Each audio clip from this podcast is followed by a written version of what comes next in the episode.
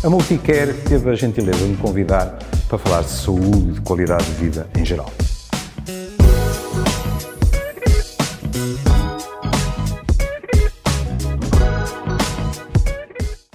Olá. Numa situação destas, eh, acho que não há grandes dúvidas desse lado eh, que tema é que eu vou abordar, mas dentro desse tema eu senti que era, era, era uma obrigação moral falar dos profissionais de saúde. Dos meus colegas, não é o meu caso, mas dos meus colegas que têm estado na linha da frente nesta situação de pandemia que nos traz a todos, quer queiramos, quer não, angustiados e preocupados.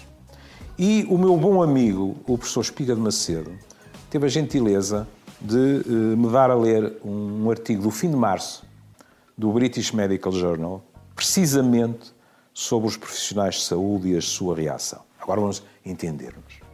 Eu sou psiquiatra e, portanto, vou continuar a falar sobretudo de aspectos psicológicos.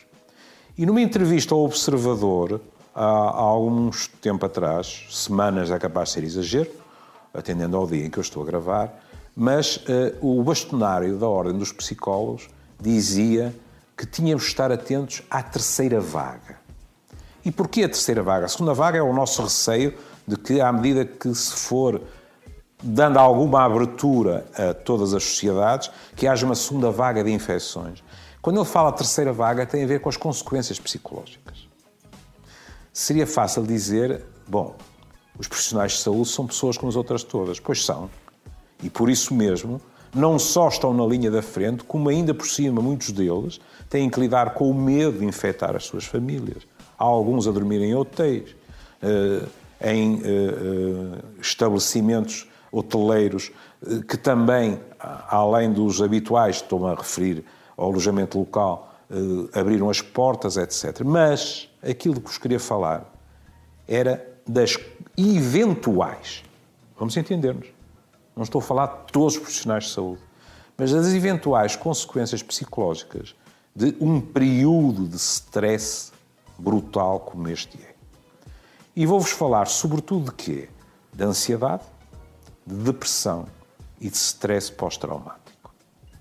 O stress pós-traumático, aliás, que nós estamos demasiado habituados a ligar só às questões da guerra. Houve a nossa guerra colonial e os nossos combatentes que sofriam e sofrem de stress pós-traumático tiveram que esperar anos até serem diagnosticados e até começarem a ser acompanhados. Bom, isto significa que depois de uma situação destas, muitos dos meus colegas esperemos que apenas alguns, mas podem ser muitos, sofrerão consequências a médio e a longo prazo daquilo por que passaram. Quando eu falo de sintomas depressivos, não há grandes dúvidas. Quando eu falo de crise de ansiedade, não há grandes dúvidas. Se eu lhes falar de comportamentos no desempenho das suas próprias profissões, vocês aí já podem ficar um pouco mais surpreendidos, mas é verdade, os estudos estão feitos, os profissionais de saúde, às vezes, um, dois anos depois de algo como o que estamos a atravessar, podem ter, olhem, um exemplo comezinho. Estão numa consulta normalíssima e o doente que os veio procurar começa a tossir e eles podem ter um movimento de recuo. É um reflexo. É uma marca que ficou. Como compreendem, não pode ser compreendido por quem está à nossa frente. Em termos psicológicos, o stress pós-traumático, os trabalhos estão aí para o mostrar, eh, podem permanecer dois, três anos mais tarde.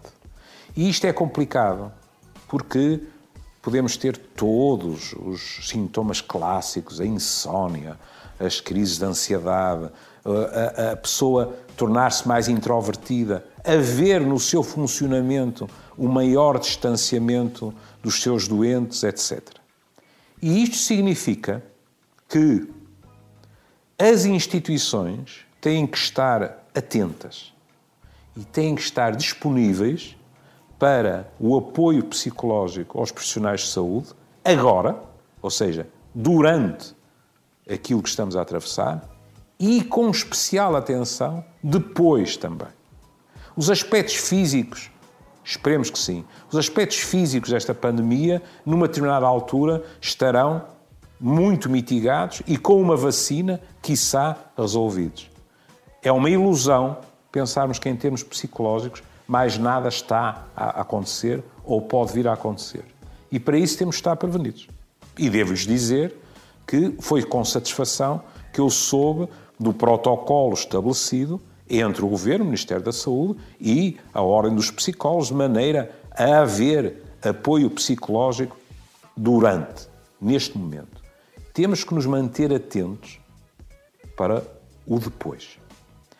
E temos que manter também no espírito algo que é importante, que é um conceito que, em geral, nós referimos como sendo um dano moral. O que é que isto significa?